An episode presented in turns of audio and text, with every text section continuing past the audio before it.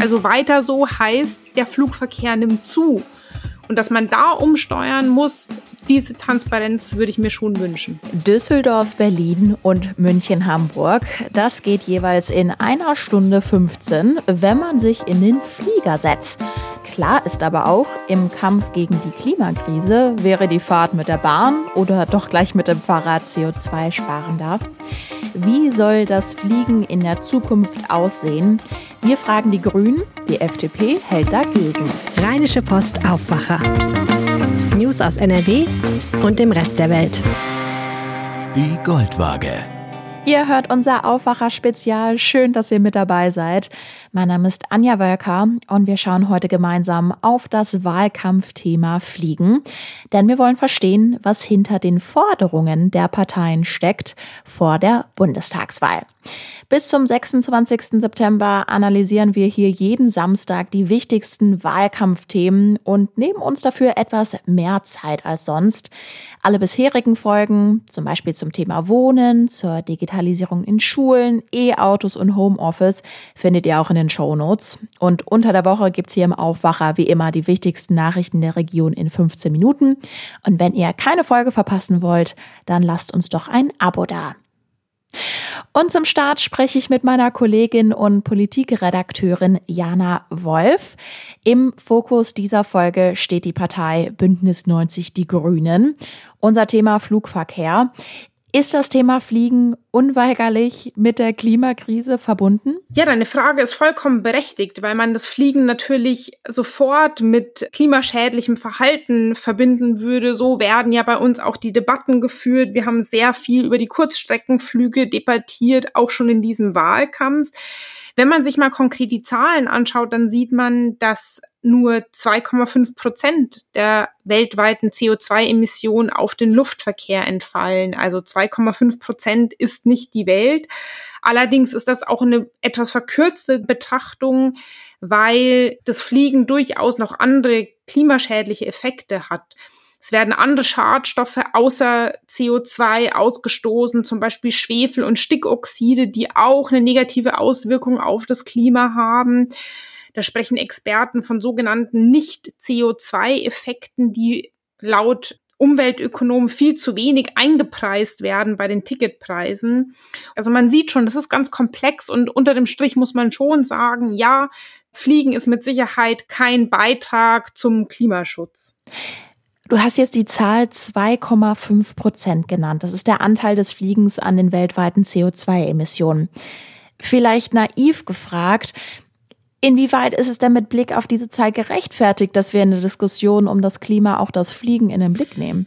Ich finde, das ist schon gerechtfertigt, auch wenn diese Zahl, dieser prozentuale Anteil relativ klein ist, aber das lässt sich ja bei ganz, ganz vielen Bereichen, Lebensbereichen sagen, ach, es ist nur ein kleiner, hat, hat nur einen kleinen Anteil. Klimaschutz ist eine wahnsinnig umfassende, große Menschheitsaufgabe, bei der wir an vielen Stellen anpacken müssen. Und effektiver Klimaschutz bedeutet eben, dass wir halt viele verschiedene Bereiche in den Blick nehmen und die Mobilität und damit auch das Fliegen ist einer der neuralgischen Punkte aus meiner Sicht. Der Verkehrssektor ist der Anteil, der nach wie vor den höchsten Beitrag zu den Emissionen bei uns in Deutschland ähm, leistet. Und trotzdem muss man abwägend schon sagen, dass Politik natürlich immer verschiedene Ziele miteinander versöhnen muss. Also es geht jetzt nicht darum, dass die Parteien nur das Fliegen mit dem Klimaschutz in Verbindung bringen, sondern unser Ziel muss ja schon auch sein, weltweite Mobilität zu ermöglichen, Reisen zu ermöglichen. Es kann nicht sein, dass wir in Zukunft nicht mehr in den Urlaub fliegen können, nicht mehr in den Urlaub fahren können. Also das sind einfach Zielkonflikte, die sind nicht leicht zu lösen, aber das ist die Aufgabe von Politik und man muss eben beides äh, mit in den Blick nehmen. Dann schauen wir jetzt mal auf die Details und was tatsächlich miteinander abgewogen wird. Das Plädoyer. Die Grünen wollen den Flugverkehr zukunftsfähig ausrichten. So lautet zumindest der Titel zum Fliegen im Wahlprogramm der Partei. Dort steht unter anderem Zitat, nach der Pandemie wollen wir kein Zurück zum unbegrenzten Wachstum des Flugverkehrs, sondern diesen am Ziel der Klimaneutralität ausrichten. Kurzstreckenflüge wollen wir ab sofort Zug um Zug verringern und bis 2030 überflüssig machen, indem wir massiv Bahnangebote, gerade Direkt- und Nachtzugverbindungen, ausweiten und für faire Wettbewerbsbedingungen zwischen den Verkehrsmitteln sorgen, die die ökologischen Kosten widerspiegeln. Stefan Gelper ist Abgeordneter im Deutschen Bundestag und Sprecher für Verkehrspolitik der Bundestagsfraktion Bündnis 90 Die Grünen. Wir haben uns virtuell getroffen und miteinander diskutiert. Und am Anfang habe ich ihn gefragt, wann er denn zuletzt geflogen ist. Gute Frage. Ähm, ist tatsächlich ein ganzes Stück her. Ähm, ich glaube, das war einer der berühmten parlamentarischen Dienstflüge, genau, mit der äh, deutsch-koreanischen Parlamentariergruppe, also mit Kollegen von auch der FDP, SPD, CDU, bin ich nach Korea geflogen, nach Südkorea. Okay, und das war wie viele Jahre her? Das ist 2019 oder 2018, irgendwo da. Okay, also noch vor der Corona-Pandemie tatsächlich. Genau. Ja, Fliegen, das Sie haben jetzt gerade Korea auch genannt, ist natürlich in unserer globalisierten Welt nicht wegzudenken. Aber wir wollen CO2-Emissionen senken. Und im Straßenverkehr beispielsweise haben wir einen CO2-Preis für Benzin und Diesel. Die Preise an der Dankstelle werden über die Jahre also immer höher. Für den Flugverkehr fordern Sie jetzt eine Kerosinsteuer für innerdeutsche Flüge, solange es diese Steuer nicht auf EU-Ebene gibt. Inwiefern kann das denn tatsächlich den Flugverkehr Flugverkehr verringern? Naja, wir haben aktuell die äh, interessante Situation, dass das klimaschädliche Fliegen quasi steuerfrei ist und das Bahnfahren nicht nur besteuert wird, sondern auch noch bemautet. Und dadurch haben wir so eine Disparität. Äh, das geht genauso fürs Busfahren, ne? die leiden da genauso drunter. Und ja, muss man sich, glaube ich, einfach ehrlich machen. Es kann äh, nicht sein, dass da diese Merkwürdigkeit bestehen bleibt. Natürlich ist jetzt der Preis nicht das einzige äh, Entscheidungskriterium, welches Verkehrsmittel man nutzt. Das ist vollkommen klar. Aber es ist eben auch eins. Und tatsächlicherweise muss man sagen, man kann natürlich das äh, Bahnfahren dann auch günstiger machen, wenn man zum Beispiel beim Fliegen normale Einnahmen generiert. Wenn wir eine Kerosinsteuer hätten, würden denn dann tatsächlich auch die Flugtickets teurer werden? Das liegt jetzt nicht ganz in der Hand des Staates, weil tatsächlich der Staat ist nicht die ähm, Flugtickets äh, vom Preis her bestimmt, aber äh, die Unternehmen, also die Luftverkehrsunternehmen, würden sicherlich einen Teil, mindestens einen Teil der Steuern da weitergeben. Äh, deswegen wäre zu erwarten, dass die Flugtickets jetzt zumindest nicht den gleichen Preis behalten. Aber ähm, wenn die Unternehmen das anders handeln würden, äh, sei es ihnen freigestellt. Ja, ich würde, wäre aber überrascht. Okay, aber ist nicht der Gedanke von Ihrer Partei, dass durch diese Kerosinsteuer tatsächlich Tickets teurer werden und dann Menschen sagen, ah, das ist mir zu teuer, deshalb möchte ich lieber ein anderes Verkehrsmittel nehmen?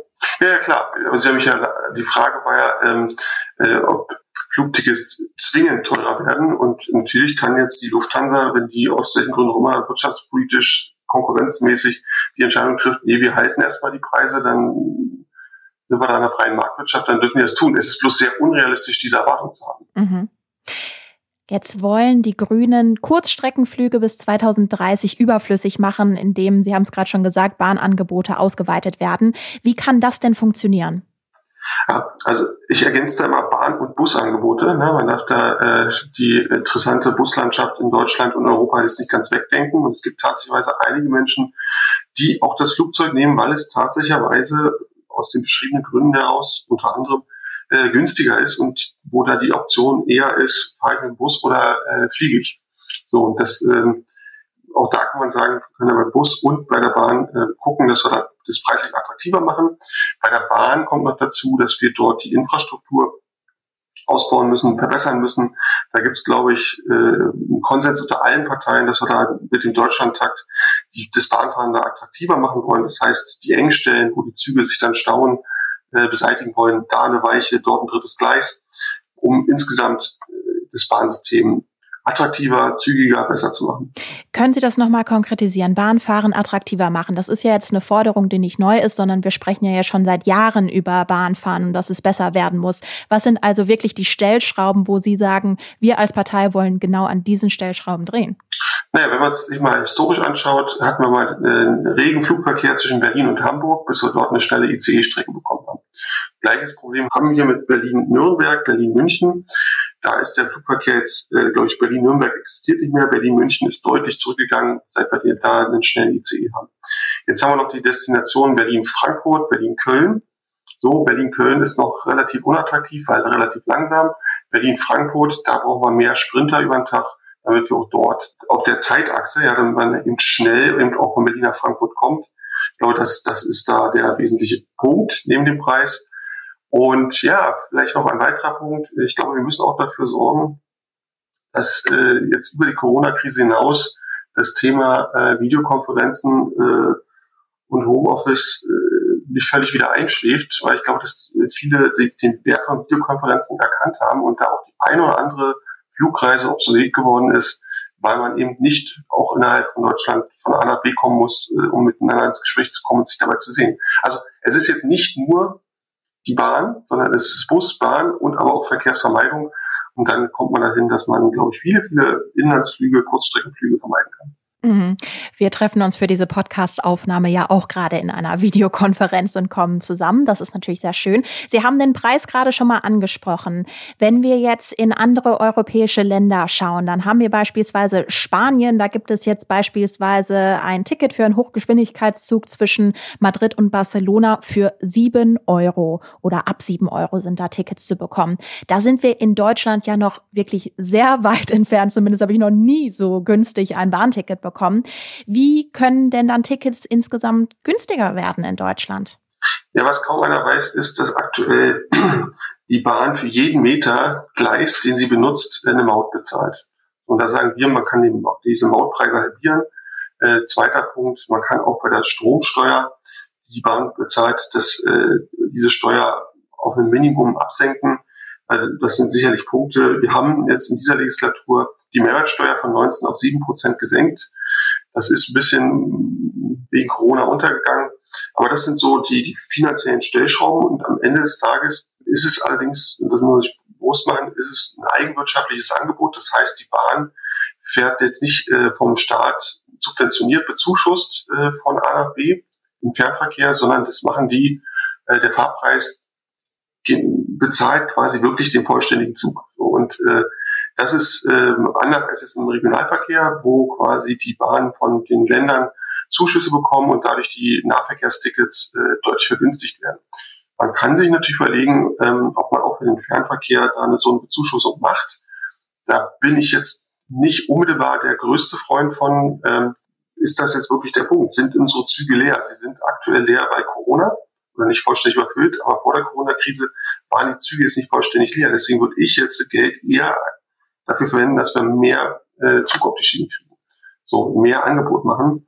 Ähm, und wenn ich Tickets verbilligen würde, dann würde ich es für bestimmte Menschen tun, nämlich die mit einem kleinen Geldbeutel.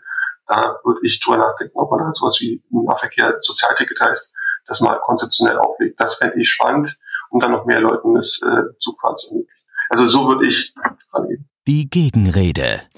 Mit zugehört hat Bernd Reuter von der FDP. Er ist Bundestagsabgeordneter aus Wesel und Mitglied im Verkehrsausschuss. Und so viel kann ich verraten, die FDP unterscheidet sich mit einigen Forderungen von den Grünen. Herr Reuter, jetzt möchte ich zu Ihnen kommen und die gleiche Frage an Sie zu Beginn. Wann sind Sie zuletzt mit dem Flugzeug unterwegs gewesen? Letzte Woche. Wohin? Von äh, Berlin nach der Sondersitzung zurück nach Hause über den Flughafen Düsseldorf. Gut, Zug statt Flugzeug, sagen die Grünen. Ist das eine gute Idee? Wäre das nicht vielleicht auch privat für Sie eine Idee gewesen nach von Ihrem letzten Flug? Also ich fahre auch häufig die Strecke äh, mit dem Zug. Das kommt gerade darauf an, wie das Angebot passt, aber ich sag mal, wir müssen natürlich, da stimme ich dem Kollegen Gelper schon, schon zu, die, die Bahn deutlich attraktiver machen. Was, glaube ich, keinen, keinen Sinn macht, ähm, ist jetzt mit einer zusätzlichen Kerosinsteuer zu operieren. Wir haben ja bereits die Luftverkehrssteuer als nationale Steuer auf dem Flugpreis. Und wenn man sich vergegenwärtigt, dass zwei Drittel der Flüge, der innerdeutschen Flüge die getätigt werden, Geschäftsflüge äh, sind, Geschäftsreisende diese tätigen, ähm, die machen das aus äh, einem reinen Zeitfaktor. Und da ist es, glaube ich, dann auch vollkommen e-, egal, ob der oder diejenige äh, dann, weiß ich nicht, 20 Euro mehr fürs Ticket zahlt, sondern denen geht es darum, dass sie morgens von Hamburg nach München zum Beispiel fliegen, dort drei Termine machen können und abends mit dem letzten Flieger zurückfliegen können. Das gelingt mit der Bahn halt äh, nicht. Deswegen halte ich da auch eine, eine neue äh, Steuer überhaupt nicht äh, für zielführend. Mhm, Sie, also FDP sagt keine Kerosinsteuer. Sie sagen, dass fossile Brennstoffe ersetzt werden sollen, auch beim Fliegen, und zwar durch CO2-neutralen Wasserstoff und synthetische Kraftstoffe. Auch die Grünen sagen, dass das Fliegen langfristig unabhängig von fossilen Treibstoffen gemacht werden soll. Wenn wir uns jetzt den gesamten Flugverkehr anschauen, dann soll nach dem Willen der EU bis 2030 zwei Prozent saubere Kraftstoffe verwendet werden. Ist diese Entwicklung also nicht viel zu langsam, als darauf einen Fokus zu setzen? Also wir haben das ja auch klar formuliert, dass wir mehr Forschung und Entwicklung äh, im Flugverkehr wollen, gerade was äh, klimaneutrale Treibstoffe angeht, dass das natürlich jetzt nicht von heute auf morgen geht, aber ähm, das, ähm, das ist auch vollkommen klar, aber wir müssen uns jetzt auch vergegenwärtigen, dass jetzt der, der, der Flugverkehr, gerade der innerdeutsche oder die Kurzstrecken jetzt nicht der Treiber sind, was den CO2-Verbrauch in, in diesem Land angeht. Aber wie, wie gesagt, äh, der Kollege Gelper hat es angesprochen, auf den Strecken, wo die Bahn attraktiver wird, geht der Flugverkehr deutlich zurück. Das ist zumindestens, ähm, er hat Berlin-Nürnberg angesprochen, Berlin-München. Äh, da sind wir, glaube ich, auf dem gleichen Weg. Wenn ich mal ein Sprichwort ähm, einführen darf, klein Vieh macht auch Mist, äh, sollte man nicht nach diesem Prinzip handeln und sagen, auch wenn äh, äh innerdeutsche Kurzstreckenflüge vielleicht nicht der Treiber sind, aber dass wir da nicht anpacken müssen, um das Insgesamte zu reduzieren? Also die Schiene muss da einfach wettbewerbsfähig sein. Ich äh, bin da gegen jegliche Verbote von von innerdeutschen Flügen. Viele sind übrigens auch, glaube so ein Drittel der innerdeutschen Flüge sind gerade auf den kurzen Strecken Zubringerflüge für äh, interkontinental oder europaweite äh, Flüge. Das ähm, der Kollege Gelper ist mit Sicherheit von Korea auch nicht äh, in Berlin losgeflogen und dann nonstop nach Korea geflogen und äh, sondern das in erster Linie Zubringer nach nach Frankfurt und München und ich, es ist dem Klima da auch nicht geholfen, wenn die Leute jetzt nicht nach Frankfurt äh, zum Flugzubringer äh, fliegen, sondern nach Amsterdam, äh, Paris oder Istanbul, wie auch immer. Also da, da müssen wir schon so, so ehrlich sein, äh, dass da, ich sag mal, dass dem Weltklima keinen Unterschied macht, ob man jetzt ähm, ähm, über Frankfurt und München fliegt oder äh, einer benachbarten europäischen Destination. Jetzt ist im Wahlprogramm der Grünen äh, wird nicht von Verboten gesprochen, sondern es wird darüber gesprochen, dass ja es soll kein unbegrenztes Wachstum geben, Kurzstreckenflüge sollen verringert werden, die Zahl von Mittel- und Langstreckenflügen gilt es zu vermindern. All sowas steht da drin. Wenn ich mir jetzt das Wahlprogramm der FDP anschaue, lese ich von solchen Zielen, also verringern, vermindern im Flugverkehr nichts. Warum lese ich das nicht? Also wir befinden uns ja hier in einem äh, globalen Wettbewerb. Äh, Luftverkehr findet ja jetzt nicht nur in Deutschland und durch deutsche Airlines statt. Ich habe ja gerade schon gesagt, dass ähm, wir da innerdeutsch einen Beitrag zu leisten können, aber im internationalen Flugverkehr, wie gesagt, das ist ein globalisierter Wettbewerb. Wir müssen hier auch, glaube ich, nochmal äh, unterscheiden, was sind jetzt innerdeutsche Flüge und was sind Kurzstreckenflüge weil als Kurzstreckenflüge gelten Flüge bis 1500 Kilometer. Das hieße aber, sie könnten also von München nicht mehr nach Mallorca fliegen zum Beispiel. Das gilt dann nämlich auch als Kurzstreckenflug. Insofern müssen wir da, glaube ich, schon ein Stück weit unterscheiden zwischen innerdeutschen Flügen und ähm, sogenannten Kurzstreckenflügen. Wenn ich mir jetzt eine Forderung der FDP noch mal rauspicken kann, dann äh, finde ich im Wahlprogramm den Satz: Deutschland benötigt faire Rahmenbedingungen für einen wettbewerbsfähigen und nachhaltigen Luftverkehr. Was heißt das denn dann konkret? Also faire Rahmenbedingungen heißt keine zusätzlichen nationalen Steuern, weil das verändert den Wettbewerb. Im Gegenteil, wir sind ja auch für eine Abschaffung der, der Luftverkehrssteuer. Und zum Zweiten, äh, solange wir die noch haben, haben wir gesagt, wir wollen diese Luftverkehrssteuer in Innovation und Forschung äh, stecken, einfach für ein äh, möglichst klimaneutrales Fliegen, äh, je eher, desto besser. Herr Gelper, Sie haben während des Gesprächs, das sehen unsere Hörer und Hörerinnen natürlich nicht, ich konnte es sehen, immer mal wieder den Kopf geschüttelt. Reichen Ihnen die Forderungen der FDP nicht?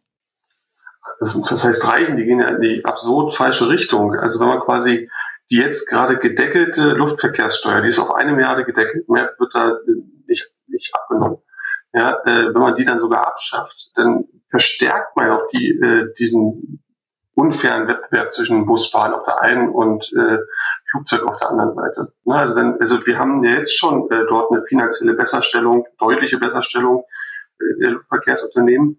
Und deswegen, äh, gerade wenn man dann auch noch im, im zweiten Satz, wie es gehört, äh, sagt, dass die geschäftsliegenden Menschen da eh preisunsensibel sind und es denen eigentlich völlig Schnuppe ist, weil sie da hier ihren Geschäfts- und Lebensstil da halt so leben wollen, äh, da frage ich mich doch, also bewusst dann die Allgemeinheit auf diese ganz spezielle Variante, äh, da seinen Arbeitsalltag zu strukturieren, so weit Rücksicht nehmen, dass man sogar steuerlich das noch befördert? Und da sage ich nein. Also man muss das nicht befördern. Also das, das, da gibt es keinen Grund für, keinen sachlichen. Man muss das ganz normal besteuern, wie eben das Bahnfahren auch. Und wenn man einen ökologischen Effekt hinterlegen will, dann muss man sogar stärker besteuern und das Bahnfahren weniger. Und da hat die FDP offensichtlich genau das, äh, die andere Richtung. Noch ein Satz zur Klimaschädlichkeit. Ja, der Luftverkehr hat einen Anteil von ein bis zwei Prozent an den CO2-Emissionen, hat auch noch andere Emissionen und bringt es auch direkt dahin, wo es besonders schädlich ist, nämlich da oben die Atmosphäre. Aber gerade die Kurzstreckenflüge sind besonders interessant, weil die pro Personenkilometer äh, einen doppelt so hohen Ausstoß rechnerisch jetzt provozieren, weil erstens die Kurzstreckenflieger regelmäßig nicht so besetzt sind, weil beim Starten und Landen regelmäßig mehr Kerosin und so weiter als CO2 ausgestoßen wird und weil durch dieses Starten und Landen natürlich vor allem auch die Menschen in den Flughafenregionen betroffen sind. Also es geht ja nicht nur ums Klima, sondern es geht auch um Umwelt. Und deswegen ist Kurzstreckenfliegen äh, im Gegensatz zu Langstreckenfliegen, wo man ja aus guten Gründen sagen kann, hey, wir wollen Völkerverständigung, wir brauchen die internationalen Verflechtungen. Das, diese, diese Vorteile kann eine Kurzstrecke ja gar nicht belegen. Ja?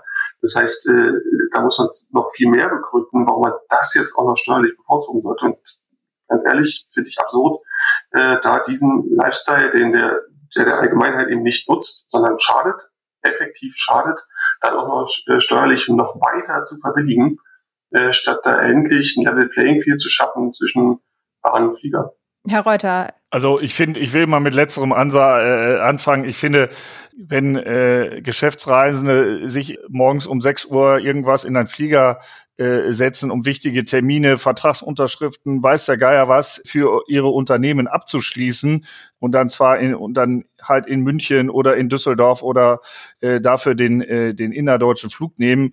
Das hat ja nur nichts mit Lifestyle zu tun, sondern das hat was äh, mit sozialer Marktwirtschaft und äh, unternehmerischen Gewinnen zu tun.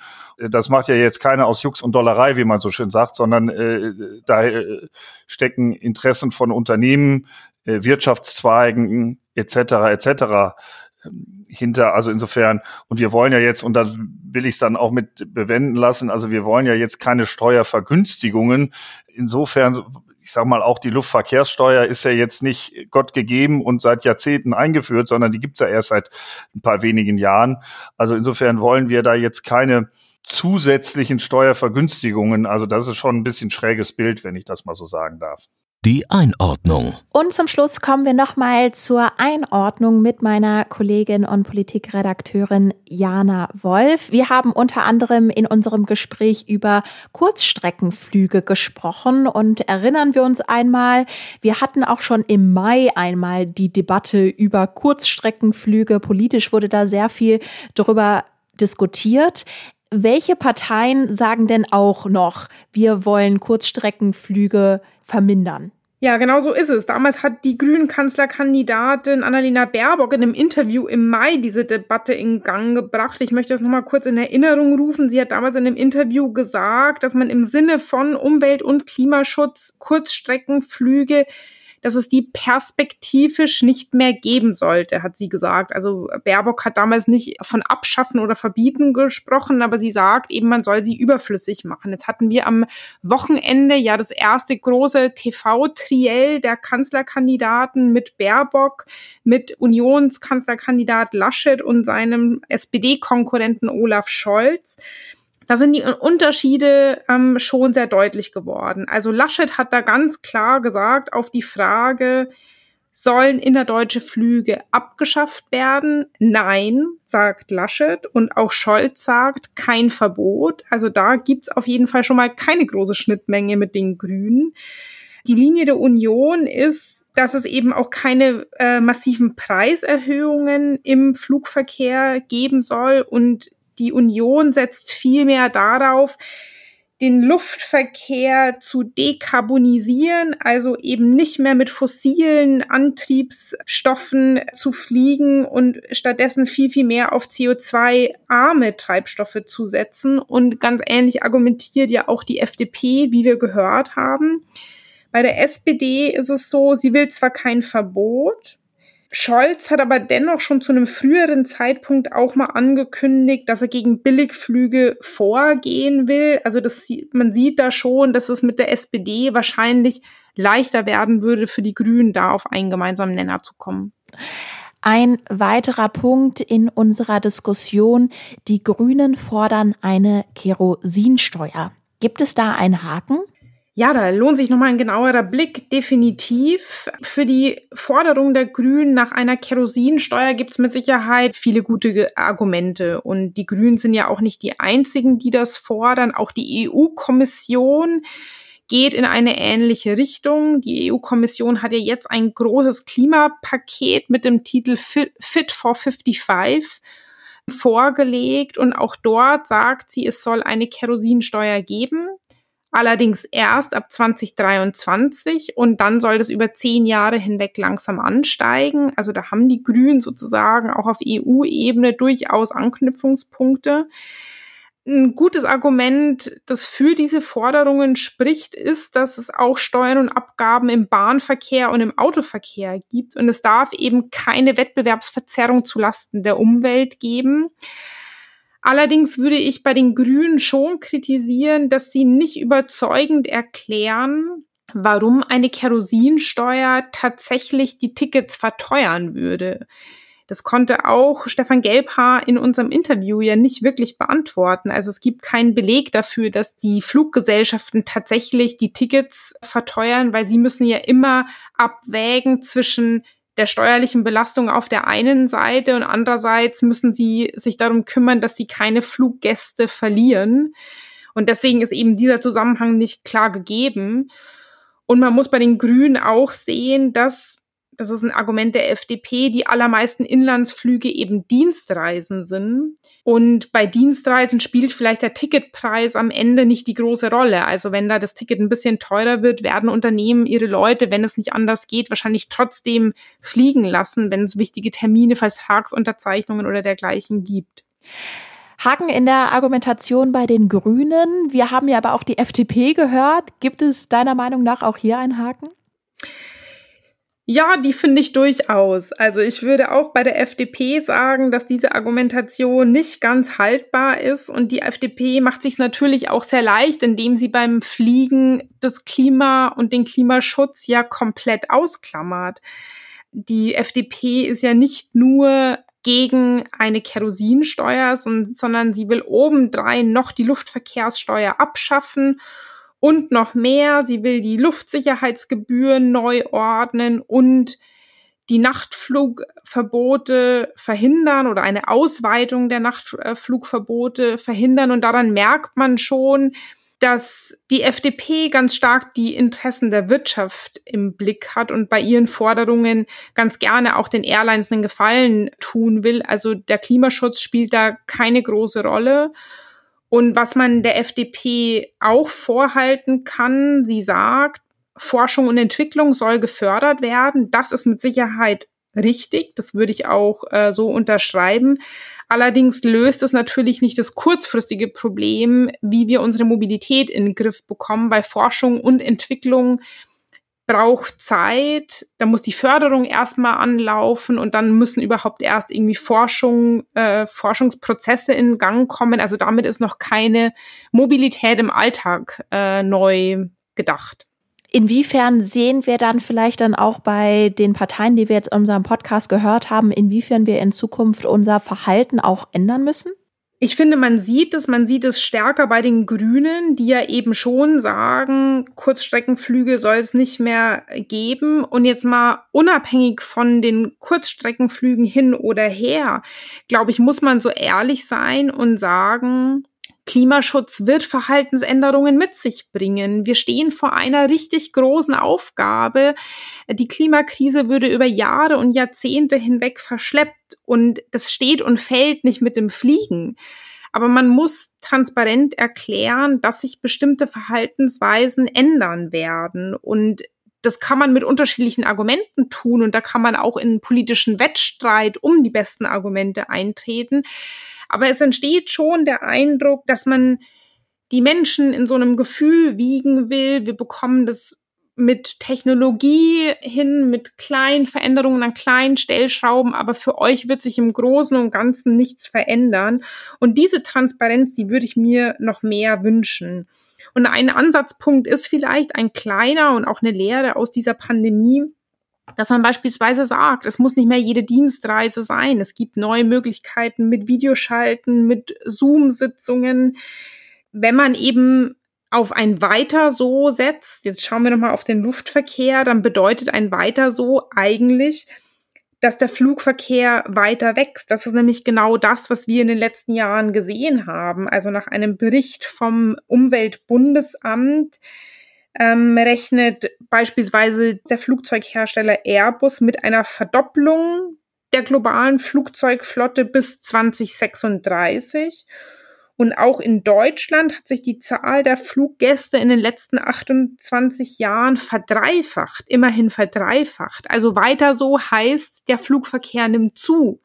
Und dass man da umsteuern muss, diese Transparenz würde ich mir schon wünschen.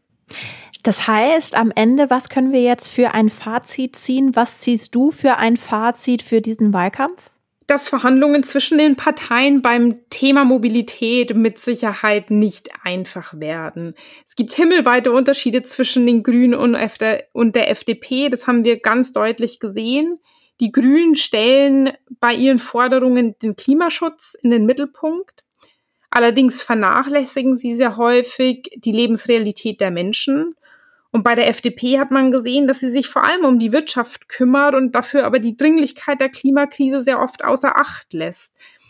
Also ich glaube, man kann schon sagen, die Mobilität wird sicherlich ein großer Streitpunkt bei möglichen Koalitionsverhandlungen. Und wenn es zu Koalitionsverhandlungen kommen sollte, bei denen sowohl die FDP als auch die Grünen am Tisch sitzen, das kann ja sehr gut sein, dann wird es mit Sicherheit eine große Rolle spielen, wer dann noch mit am Tisch sitzt. Ähm, wie, wie sehr sich diese beiden Parteien eben mit ihren Forderungen durchsetzen können. Man muss wahrscheinlich sagen, mit einer, mit ihrer Forderung nach einer Kerosinsteuer werden sich die Grünen schwer tun, sowohl mit der Union als auch mit der SPD. Die sind beide eher skeptisch. Allerdings, wenn die SPD dabei sein sollte, dann gibt's mit den Grünen vermutlich mehr Schnittmengen. Olaf Scholz, der SPD-Kanzlerkandidat, hat ja schon mal durchblicken lassen, dass er Billigflüge verteuern will. Und er hat sich auch schon mal offen gezeigt, eine Ticketabgabe auch auf Inlandsflüge auszuweiten. Also es wird sehr stark von den Konstellationen am Verhandlungstisch bei den Koalitionsverhandlungen abhängen, wer von den beiden Parteien, die wir jetzt gehört haben, sich mit ihren Forderungen stärker durchsetzen kann. Und der Countdown zur Bundestagswahl, der hat ja jetzt auf jeden Fall begonnen. Jana Wolf, ganz herzlichen Dank für die Einordnung. Sehr, sehr gerne. Vielen Dank.